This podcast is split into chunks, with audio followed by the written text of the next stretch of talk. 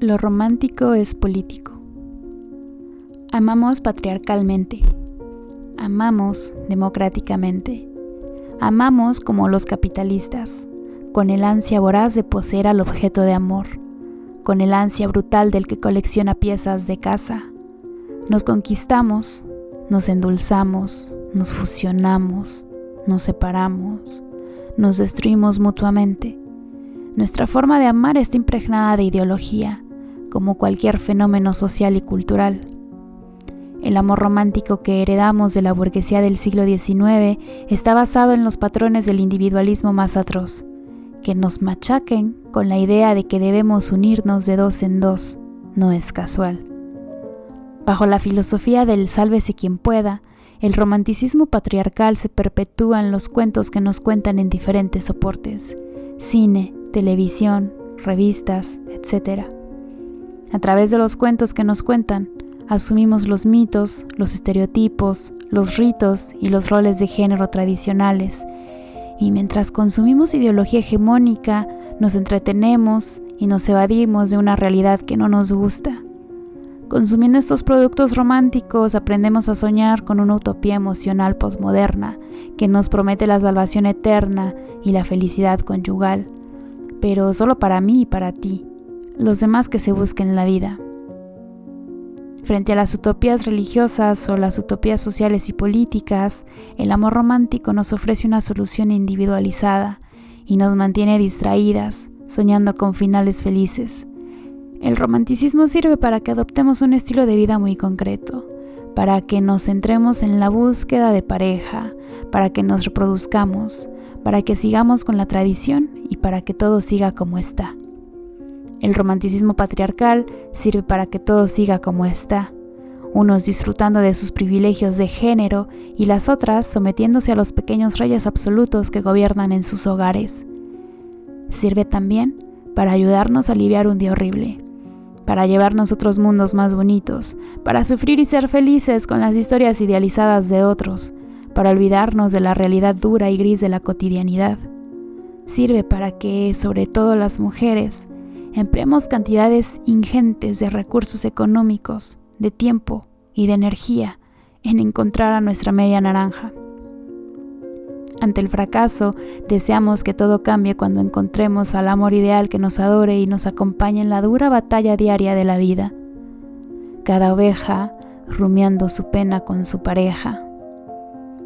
Estamos rodeadas de afectos en nuestra vida, pero si no tenemos pareja, decimos que estamos solas. Las que tienen pareja aseguran que la soledad que sienten en compañía es mucho peor. Muchas mujeres siguen creyendo que la pareja amorosa es la solución a su precariedad, a su vulnerabilidad, a sus problemas personales.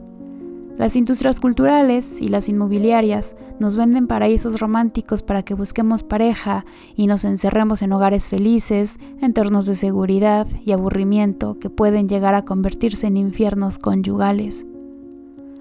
Las parejas de hoy en día siguen siendo profundamente desiguales, desequilibradas, jerárquicas y casi todas practican la división de roles, heteros, lesbianas, bisexuales, gays el amor es el reducto final en el que se ancla el patriarcado.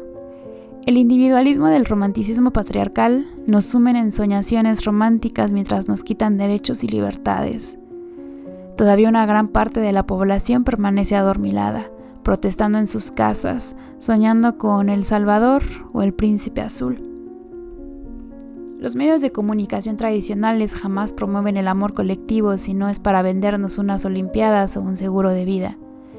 Si todos nos quisiésemos mucho, el sistema se tambalearía, pues está basado en la acumulación egoísta de bienes y recursos y no su gestión colectiva y solidaria. Por ello es que se prefiere que nos juntemos de dos en dos, no de veinte en veinte. Es más fácil controlar a dos que a grupos de gente que se quiere.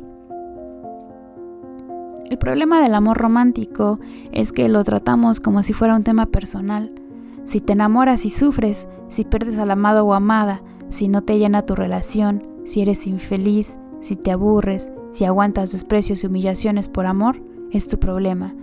Igual es que tienes mala suerte o que no eliges a los compañeros o compañeras adecuadas, te dicen. Pero el problema no es individual, es colectivo. Son muchas las personas que sufren porque sus expectativas no se adecúan a lo que habían soñado, o porque temen quedarse solas, porque necesitan un marido o una esposa, o porque se decepcionan cuando comprueban que el romántico no es eterno, ni es perfecto, ni es la solución a todos nuestros problemas. Lo personal es político y nuestro romanticismo es patriarcal, aunque no queramos hablar de ello en los foros y asambleas. También la gente de izquierdas y los feminismos seguidos anclados en viejos patrones de los que nos es muy difícil desprendernos.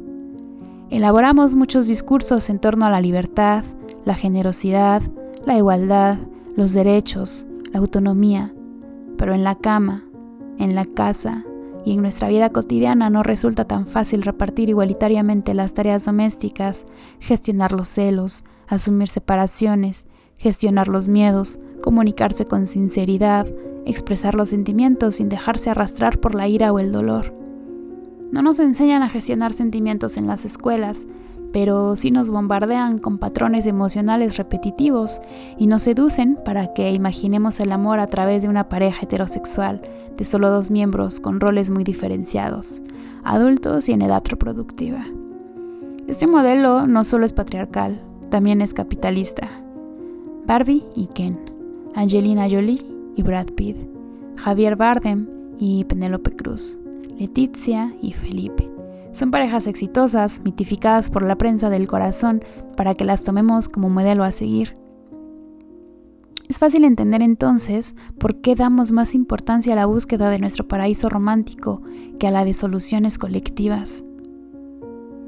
Para transformar o mejorar el mundo que habitamos hay que tratar políticamente el tema del amor, reflexionar sobre su dimensión subversiva cuando es colectivo y su función como mecanismo de control de masas cuando se limita al mundo del romanticismo idealizado, heterocentrado y heterosexista.